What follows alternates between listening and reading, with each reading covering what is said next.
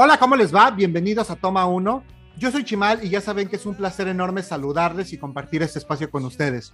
Antes de empezar, les recuerdo que pueden seguirme en Twitter como arroba chimalito08, en Instagram como chimalito08 y mi fanpage en Facebook se llama Chimal para que vayan ahora mismo y me regalen su like. Igualmente, las redes sociales del programa son tanto Instagram como Facebook, Toma Uno Podcast, así de corrido, para que nos sigan y por supuesto estén al pendiente de todo el contenido que publico en redes sociales. Están todos los podcasts, los videos de las canciones que escuchamos aquí en el programa, avances de películas próximas a estrenarse y una que otra nota con información muy interesante sobre los tópicos que tocamos aquí en Toma 1, que por supuesto nos encantan y nos interesan.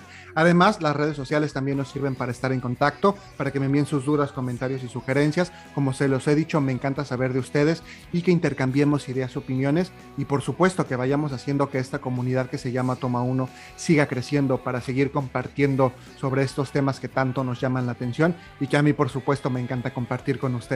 Así que para comenzar, les voy a empezar a platicar sobre una serie. Creo que ya se los he mencionado antes, pero si no se los cuento rapidísimo. Yo realmente soy muy malo para ver series. De hecho, cuando esta actividad se puso de moda hace algunos años, la gente me preguntaba y me decía, oye, ¿te gusta ver series? Y yo siempre contestaba que no, a la fecha es algo que pues me lleva a dar una respuesta negativa y siempre la respuesta es prefiero ver películas. Ello debido a que, pues como el formato de este entretenimiento no es muy de mi agrado, hay que estar esperando mucho tiempo para la siguiente temporada, y aparte cuando todavía pasaba en televisión, como que yo no me acordaba de que pasaba a las 8 de la noche los miércoles, entonces me costaba darle seguimiento. Salvo algunas que en su momento sí me interesaron mucho, que me enganché y que en su momento también me volví fan, como por ejemplo el caso de Game of Thrones o Los Soprano. Sin embargo, no soy muy proclive a consumir este tipo de contenido. Por tanto, eh, puede ser raro que hable de series. Sin embargo, en esta ocasión sí la quiero recomendar porque es una serie que disfruté muchísimo, aunque en un inicio y cuando se estrenó hace 14 años yo ni la pelé. De hecho, pasaron bastantes años para que yo me sentara a verla, porque también como que yo no la entendía. Es una serie de humor y yo en ese tiempo eh, pues como que estaba más clavado con otro tipo de humor, quizá como un programa eh, como el que era Tuana Halfman, que me encantaba y me sigue encantando. Así que en ese tiempo yo la deseché, casi en automático, y cuando de pronto veía yo a mis papás viéndola en la televisión, como que no, no me llamaba la atención. Sin embargo, un buen día me senté ahí con ellos, empecé a verla, me gustó, me enganché y a partir de ese momento me hice seguidor de la misma, aunque pues no había visto yo las primeras cuatro o cinco temporadas. Entonces, pues como un proyecto en pareja, el año pasado empezamos a verla mi esposa y yo, y recién la terminamos hace un par de semanas. Es una temporada que duró bastante, duró 12 temporadas, con un total de 279 episodios. Además tuvo ahí varias nominaciones al Emmy, 52 en total, y empezó, como ya se los dije, hace 14 años, en 2007, y recién finalizó en 2019, hace poquito más de dos años. Estoy hablando de The Big Bang Theory, una serie, como ya les dije, de comedia, una sitcom, una comedia de situación, cuyos protagonistas son cuatro amigos científicos que trabajan en una universidad, los cuales pues obviamente tienen un, bueno, no obviamente, pero tienen un coeficiente intelectual bastante alto y que sin embargo eh, pues tienen habilidades sociales casi nulas o bastante torpes, un tanto como el caso de un servidor. Y bueno, la historia empieza a desarrollarse a partir de que dos de ellos, que son pues en cierta manera los protagonistas, que son el doctor Leonard Hofstadter y el doctor Sheldon Cooper, que además de todo son roomies y mejores amigos, en una buena ocasión eh, una nueva chica se muda al apartamento de enfrente y bueno, a partir de ese momento Leonard inmediatamente se fija en ella y eso va dando pie a que vayan desarrollándose diferentes situaciones entre estos dos protagonistas, más la chica vecina nueva que se llama Penny y que la interpreta Kaylee Cuoco, más los otros dos miembros de este grupo de cuatro amigos que son eh, Howard Wolowitz, que él no tiene un doctorado y que es algo que el doctor Sheldon Cooper le recuerda a lo largo de las 12 temporadas, es un ingeniero. También el doctor Rajesh Kutrapali, venido de India, y que él sí tiene un doctorado en astrofísica y bueno, también se dedica obviamente al igual que el resto de ellos a la comunidad, eh, actividades científicas, perdón, y a buscar la verdad a través de la ciencia, ¿no? ¿Quiénes interpretan a estos personajes? Creo que no lo mencioné. Leonard Hofstadter interpretado por eh, Johnny Galecki, eh, Jim Parsons en el papel de Sheldon Cooper, a Kaylee Cuoco ya lo mencioné, pero lo platicamos de nuevo en el papel de Penny, Simon Helberg como Howard Wolowitz y en el papel de Rash o Rajesh Kutrapali, como es su nombre completo, Kunal Nayar. Este último, que de hecho es un actor originario de la India y que por cierto está casado ahí con una eh, Miss de belleza, nada que ver con su papel en la serie, por cierto, como que la vida real es un poco más galancillo.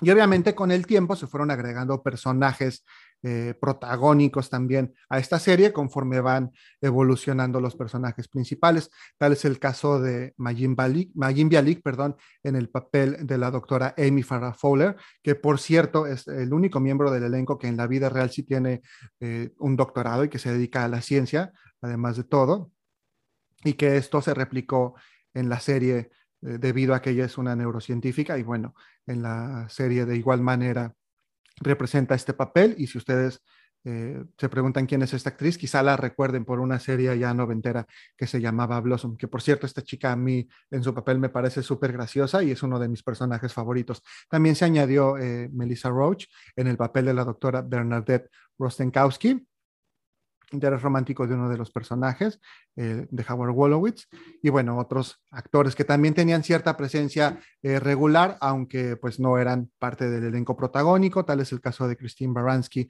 como Beverly Hofstadter, la mamá de Leonard, o Laurie Metcalf como Mary Cooper, la mamá de Sheldon, igualmente Kevin Sussman como Stuart Bloom, un pues perteneciente, un amigo perteneciente a ese grupo, pero que no es tan relevante como esos cuatro principales. Más alguno que otro cameo eh, interesante o de ciertos nombres reconocidos como Keith Carradine, eh, Katie Bates en su momento también estuvo ahí presente, o Sean Austin, eh, protagonista del Señor de los Anillos, y que pues va perfecto con esta parte temática de la serie del mundo geek, que ahorita platicamos de eso. También por ahí está Will Wheaton, que es eh, un reconocido actor infantil que por supuesto ya creció, lo recordarán quizá de Stand By Me o si son como este grupo de amigos bastante afectos a la ciencia ficción de una serie de Viaje a las Estrellas. Esos son como los personajes principales, como ya les digo, nos cuentan las aventuras de este grupo de amigos que además de ser científicos, eh, pues son bastante geeks, son muy aficionados a la tecnología, a la ciencia ficción, a todo este mundo de los cómics. De hecho, hacen muchas referencias a la cultura popular y en su momento a películas eh, o a ciertos tópicos que eran eh, pues de dominio popular y que estaban muy en tendencia como los Avengers, todo este universo de Marvel, Juego de Tronos, etcétera. Además, eh, pues juegan todos este tipo de juegos de rol como Calabozos y Dragones, etcétera. Y pues bueno, como se los mencionaba, ello hace también que sus habilidades sociales, sobre todo en lo que se refiere al sexo opuesto, pues sean este, bastante limitadas. Y a lo largo de la serie, pues vamos viendo la evolución de estos personajes. ¿Qué es interesante de la serie o qué me llama a mí la atención? Bueno, creo que esta temática geek la hizo mucho más visible para el mundo. Creo que quienes tenían o tenemos un poco este tipo de tendencias ya no se sentían tan extraños o tan ajenos al mundo, ¿no? De hecho, como que el geek en ese momento fue como hasta un poquito sexy. Obviamente le dio visibilidad a esto y ahora podemos ver un montón de tiendas en las que te venden artículos coleccionables relacionados con los cómics y demás. Yo mismo hoy estoy vistiendo una playera de Batman. Y bueno, creo que eso es una parte interesante. También todas las bromas en torno a ciertas cosas científicas y a referencias no tan populares o no tan sencillas de entender si no tienes a lo mejor poquito de conocimiento sobre ciertas cosas. Es algo que a mí en lo personal me llamó la atención porque creo que no es un humor tan básico como puedes encontrar en otras series, que también es muy agradable y muy respetable, pero no siempre estás con esa vena. A veces tienes ganas a lo mejor de reírte de algo un poquito eh, más pensado, que te obliga a pensar un poquito más. Entonces, como ya les digo, pues este posicionamiento de la cultura geek. Y por supuesto también unos cameos muy interesantes que no les voy a decir cuáles son por si no la han visto, por si solo han visto algunos capítulos, pero eso está muy padre también que haya la serie empezado a crecer tanto en popularidad que pues haya tenido ciertos cameos de estas referencias de la cultura popular, no nada más por mencionar uno, un James Earl Jones que es la voz de Darth Vader, pues aparece en un capítulo, entonces eso a quienes eh, pues tienen el gusto por esta serie y por las mismas temáticas que los personajes, es algo que en verdad se agradece mucho. Al final de cuentas, los personajes también empezaron a tener una evolución y pasaron de ser de estos eh, geeks antisociales a incluso tener parejas y demás. Eso es algo que algunos fans del programa criticaron o no les agradó tanto. A mí en lo personal no me parece desagradable, incluso creo que es eh, positivo porque pues al final nada en la vida queda siempre tan fijo y creo que todos vamos avanzando hacia convertirnos en nuevas personas y definitivamente yo no soy el mismo Chimal que era hace cinco años y espero que dentro de cinco años tampoco sea el mismo que soy hoy. Al menos espero haber bajado algunos kilos. Entonces, en general es una serie que yo creo que vale mucho la pena. Creo que la van a disfrutar bastante. Si son 279 episodios de como 20, 25 minutos. Pero pues bueno, esa es mi primera recomendación. Como ya les dije, raro que yo recomiende una serie. Tal vez ya les recomendé Sex Education. Entonces, esta es otra de las que son las que me gustan. Y bueno, pues allá Ustedes decidirán si la quieren ver o no. A mí en lo personal me gusta y se la recomiendo y es el tipo de comedia y el tipo de humor que yo por lo general disfruto. Y bueno, eh, creo que se la puede pasar bastante bien viendo The Big Bang Theory. Siguiendo por el lado de la comedia y con el tipo de comedia que me gusta y aparte con un comediante y un actor que en lo personal eh, yo disfruto bastante su trabajo, les voy a platicar de una película que me puse a ver porque platicando ahí con, con mi psicóloga salió este tema y entonces le dije, ah, sí, como en la película de, de Yes Man, ¿no? Bueno, de Sí, señor. Me dijo, ¿las, le dije, ¿la has visto? Y me dijo, no, para nada. Entonces, igual te recuerdo si no la has visto para que la veas y si estás escuchando esto porque es muy buena y creo que tenía que ver con lo que platicábamos el otro día. Entonces me acordé, me acordé que cuando la vi me gustó mucho y dije, ah, pues voy a revisitarla, ¿no? Esta es una película ya de hace bastantes años, de hecho es de 2008 y a mí me parece que no es tan lejana, pero así lo es. Y la película, como ya les dije, se llamó en México Sí Señor, en Estados Unidos se llama Yes Man y es protagonizada por Jim Carrey en estos papeles en los que pues él puede hacer, ya saben, ¿no? Todas estas de caras y hacer voces y demás que es pues gran parte del trabajo que él hace, aunque también nos ha entregado otros papeles interesantes.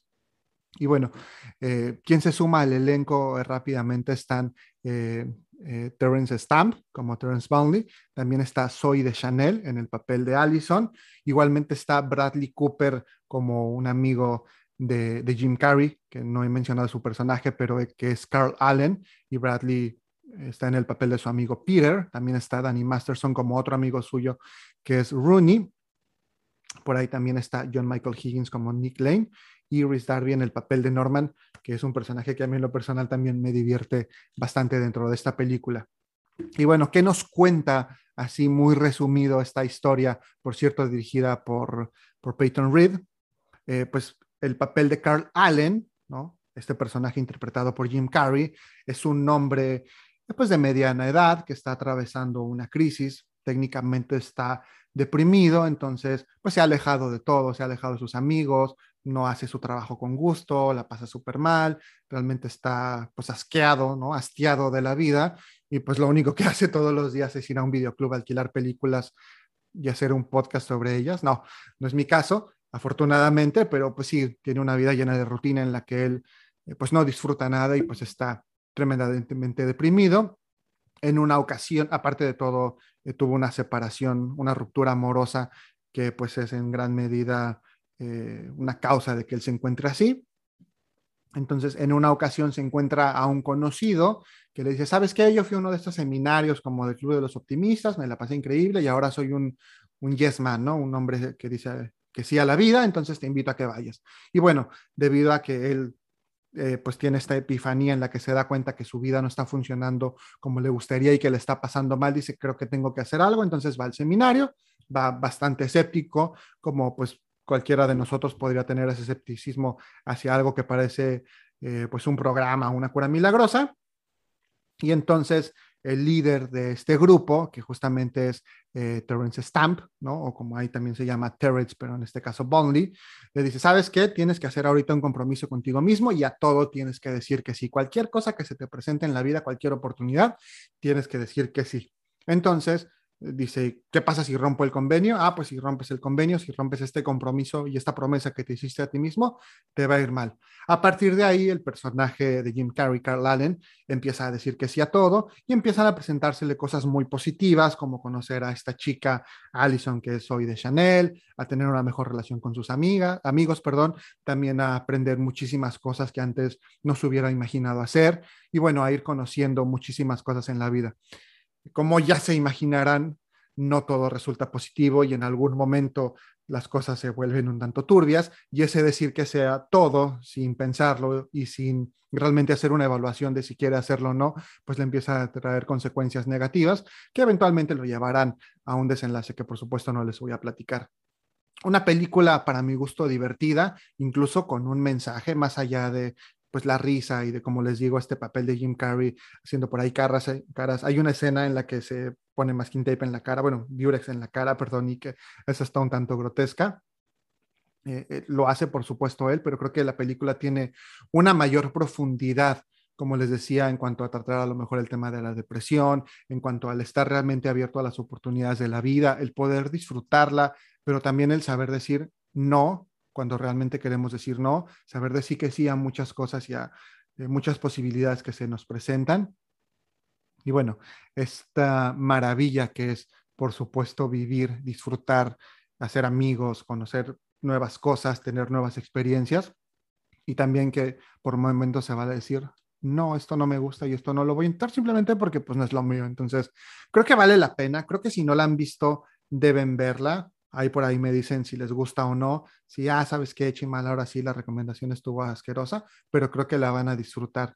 Por cierto, esta película está basada en un libro que lleva el mismo nombre. El autor es Danny Wallace, es un libro de 2005, igual por si quieren buscarlo. Yo no lo conozco, pero ahorita que me acordé de esa información, pues tal vez valga la pena hacerlo y echarle un ojo.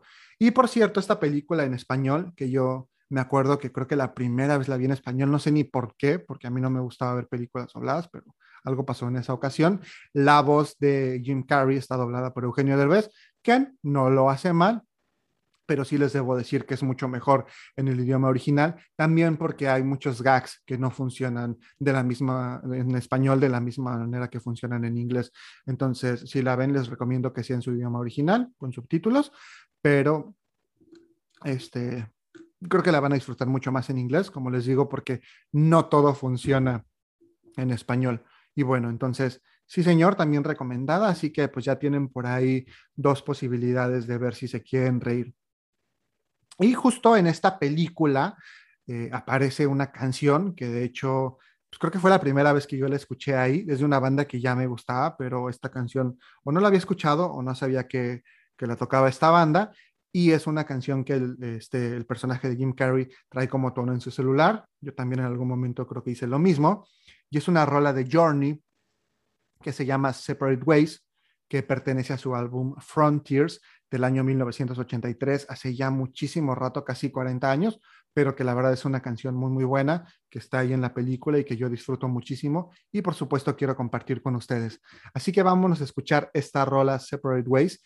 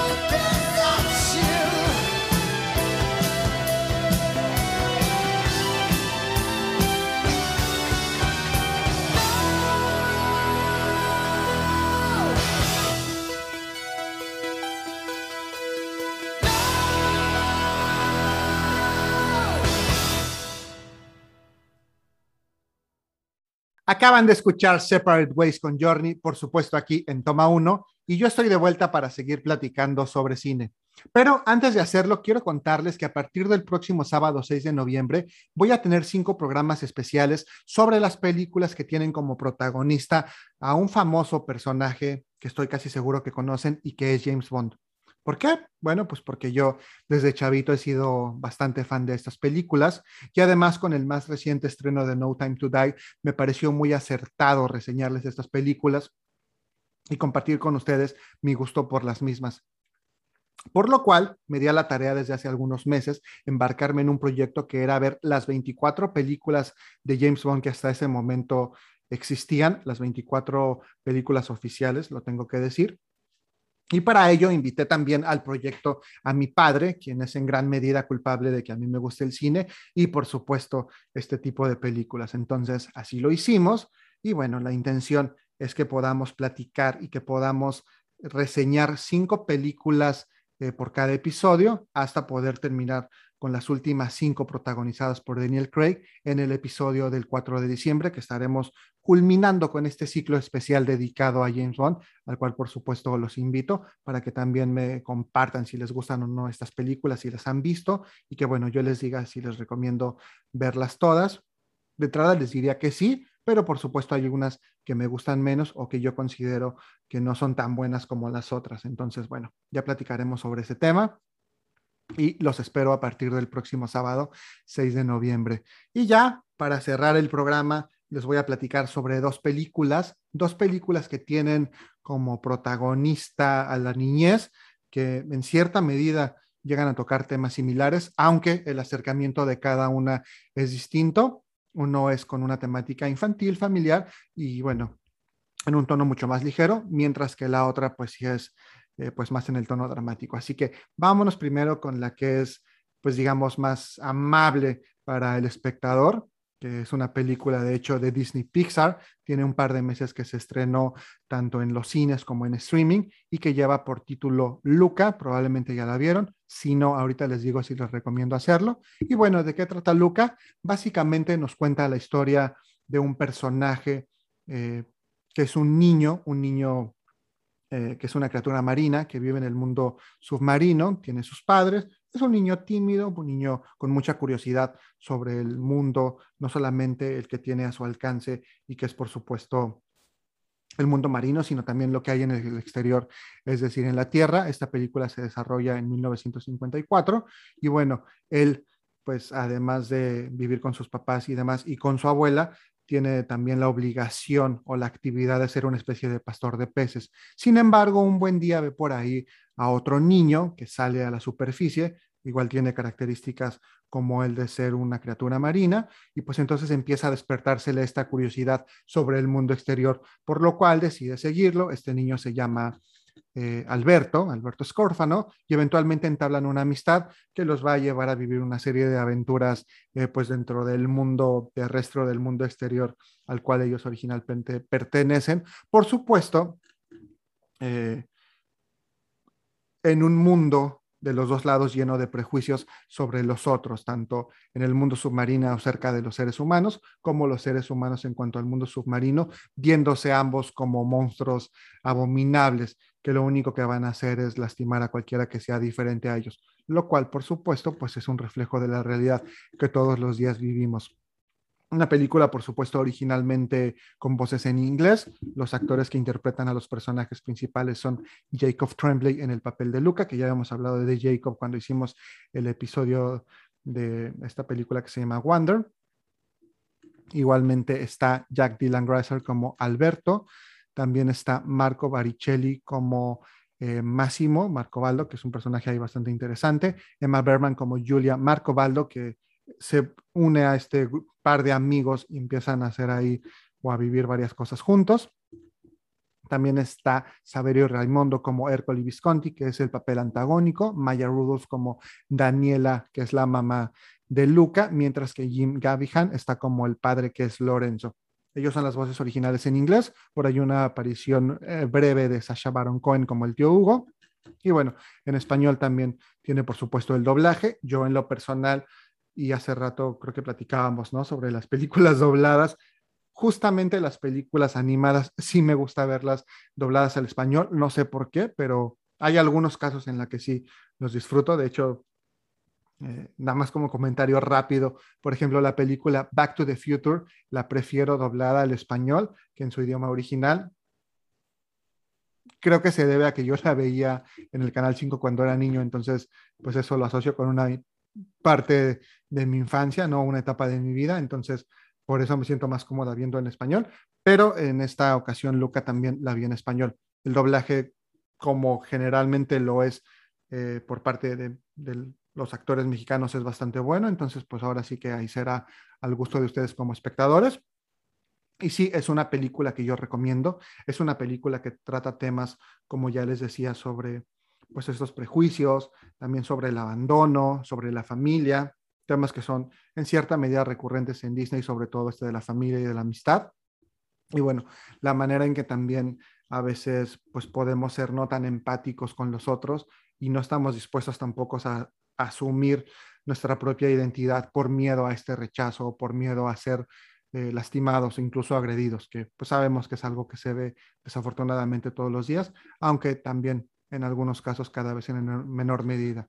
por ese lado creo que es una película bastante recomendable, de manera muy ligera también, que pues trata estos temas. Y los personajes, si bien no son entrañables, como yo pensaría en otros casos de ciertas películas de Disney o de Pixar, pues también tienen por ahí momentos eh, pues muy divertidos, ¿no? Como algunos diálogos que son bastante hilarantes. Entonces, eh, pues sí, recomendable, sobre todo si ustedes a lo mejor eh, pues ya son de mi edad y tienen por ahí hijos o si tienen por ahí sobrinitos, pues creo que también lo podrán disfrutar bastante. Y algo que a mí me pareció muy acertado es que como la película se desarrolla, bueno, sí, por supuesto, en un medio marino, pero también en, tierra y que es, en, de hecho, en Italia, tiene por ahí música original, bueno, o música en italiano, lo cual le da un, un plus que a mí me parece muy, muy divertido. Entonces, creo que por ese lado la película está bastante, bastante bien lograda y bueno, sin duda la van a disfrutar. Así que Luca también recomendada. Ahora la, ver, la pueden ver en streaming en Disney Plus si es que tienen el plan, porque creo que sí ver Disney en, en plataformas no autorizadas es un poco más complicado porque ellos están muy al tiro con todos estos temas de derecho de autor. Pero bueno, si no, a lo mejor la pueden por ahí también comprar en formato físico y ver esta película que sí, bastante recomendable. Y ahora sí, siguiendo con el tema de la niñez, pero visto desde una óptica pues totalmente diferente a lo que hace Luca, ¿no? Y sin ese humor y sin esa ligereza, les quiero platicar de una película que me recomendaron mis papás ya hace bastante tiempo. Y yo como que no me había animado a verla, ¿no? Cuando me dijeron un poquito la temática, porque me dijeron, es que tiene que ver con niños. Y dije, ay, no, o sea, porque me dijeron, sí, es una película un tanto dramática. Entonces yo dije, uy, no me gustaría ver niños sufrir o pasarla mal. Entonces la estuve postergando. Sin embargo, un día dije, hoy sí tengo la vena para verla, entonces la voy a ver. Es una película que es de hecho una producción original de Netflix. Es una película turca que se llama Vidas de Papel. Ya tiene bastante ratito que salió. Y pues la verdad es que está bastante interesante. Es una película de este año, pero ya tiene varios meses que la estrenaron. Y bueno, me va a costar mucho trabajo decirles quiénes son los protagonistas, así que a lo mejor en la descripción del podcast los voy a poner ahí porque evidentemente no sé hablar ni pronunciar turco. Pero si alguien sabe, por favor también avísenme para que no sea yo eh, o no siga en la ignorancia y pueda saber cómo pronunciar estos nombres. Pero bueno, ¿de qué se trata la película? Pues básicamente nos cuenta la historia de un recolector de basura, un recolector de papel en Estambul, cuyo nombre es Mehmet, que por cierto, pues es un tipo bastante agradable, tiene bastantes amigos, parece ser que todo el mundo lo quiere, ¿no? Digamos que es bastante popular entre el grupo de recolectores de papel. Ellos se dedican a, recolectar papel, cartón, a venderlo y bueno, a través de eso pues van sobreviviendo, ¿no? Porque al final de cuentas esa es la palabra.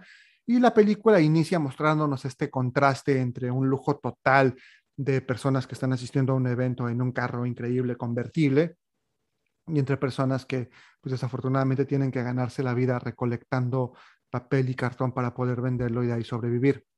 Y ya después, como les digo, nos empieza a desarrollar la historia de Mehmet, quien por cierto está bastante enfermo, tiene una enfermedad en el riñón y bueno, de ahí se van desarrollando algunas otras situaciones no tan agradables para su vida, hasta que en algún momento él tiene un encuentro con un pequeño, un pequeño de, ocho años, que al parecer escapó de su hogar, debido al maltrato familiar que sufría por parte de su padrastro. Y bueno, ahora van a buscar juntos la manera de que este niño pueda tal vez regresar a su casa y ayudar a su mamá, que es también una mujer maltratada, o bien en cierta medida eh, pues encontrar la manera en que este niño pueda tener el bienestar que tanto anhela y que de una u otra forma Mehmet, que es el protagonista, pueda también, eh, pues a lo mejor conciliar las el, perdón, conciliar eh, o hacer las paces con su pasado, un pasado que por cierto, pues al parecer lo tiene bastante atormentado, a pesar de que él se muestra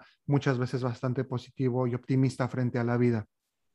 Una película en cierto sentido sí desgarradora, una película que creo que toca estos temas muy sensibles como lo han hecho muchas otras, sin la crudeza, por ejemplo, a lo mejor de Los Olvidados, que a pesar de ser una película ya con muchos años, eh, desafortunadamente sigue siendo muy actual y sigue siendo muy cruda, eh, pero sí con la sensibilidad, creo yo, suficiente para mostrarnos un mundo que a muchos nos es ajeno y que sin embargo existe y que pues también resulta bastante doloroso saber que hay personas que tienen que vivir en esas condiciones, sobre todo si son niños, niños los que pues muchas veces son abandonados por sus padres o muchas veces no son eh, eh, o no reciben tanto la educación como los, la alimentación o como el cuidado que quizá, o bueno, no quizá, que deberían merecer todos los niños para poder crecer pues sin estas complicaciones, niños que tienen que trabajar, niños que son maltratados, niños que no pueden ir a la escuela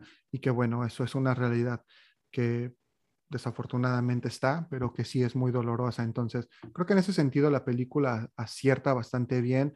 En ningún momento sentí yo que fuera cursi. Por supuesto, tiene momentos también un tanto alegres y que nos recuerdan que a pesar de todo eh, lo difícil que pueda a veces ponerse la vida, vale la pena vivirla y van a haber cosas que nos van a hacer sonreír, incluso en situaciones tan complicadas como las de estos protagonistas de la película.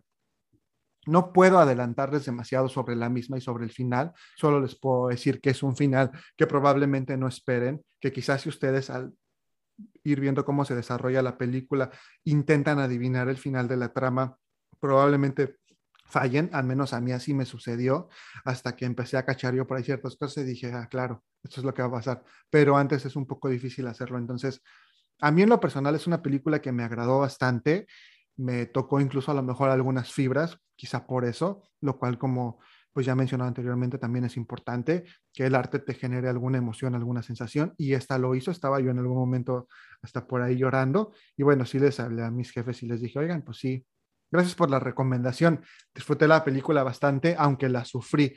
Entonces, bueno, Vidas de Papel, no puedo pronunciar el nombre en turco, pero por ahí se los dejo en la descripción. Y bueno, hasta ahí sería hoy todas las recomendaciones en esta emisión de Toma 1.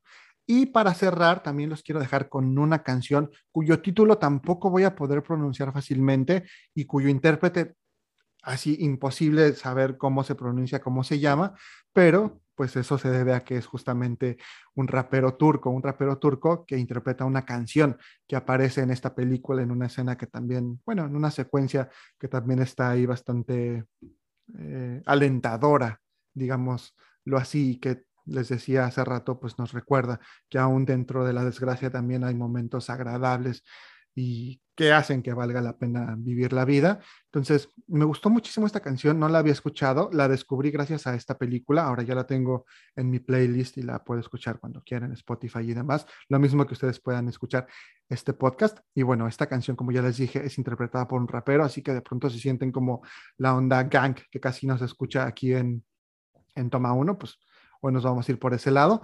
Y la canción creo que se llama Gazaspis, no sé si se pronuncia así. Si alguien de ustedes habla turco o sabe cómo se pronuncia, por favor díganme para poder hacer una fe de ratas en una emisión posterior.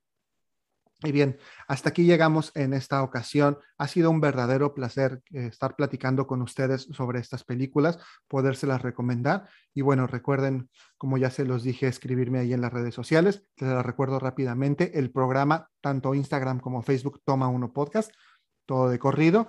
Y yo estoy en Instagram como Chimalito08, en Twitter como arroba Chimalito08 y en Facebook está mi fanpage que se llama Chimal. Ya saben que espero sus likes, espero sus comentarios, espero sus sugerencias. Y bueno, ha sido todo por hoy. Se quedo con esta rola, espero que la disfruten y hasta la próxima.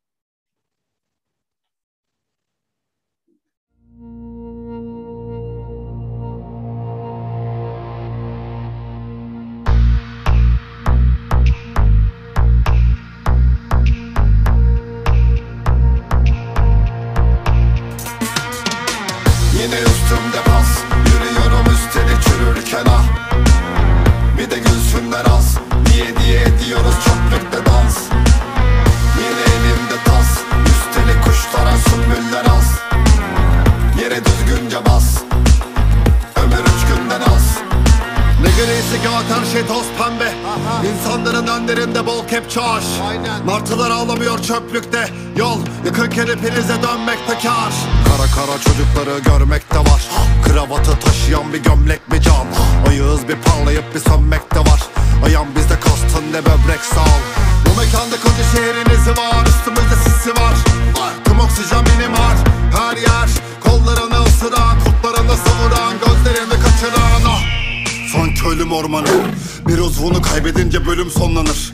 Ben aklımı çöpe attım gözüm dolmadı. Bu çöplük yanar sizi boğar dumanı. Yine üstümde pas Yürüyorum üstelik çürürken ah. Bir de gülsünler az Diye diye ediyoruz çöplükte dans. Yine elimde tas. Üstelik kuşlara sümbüller az Yere düzgünce bas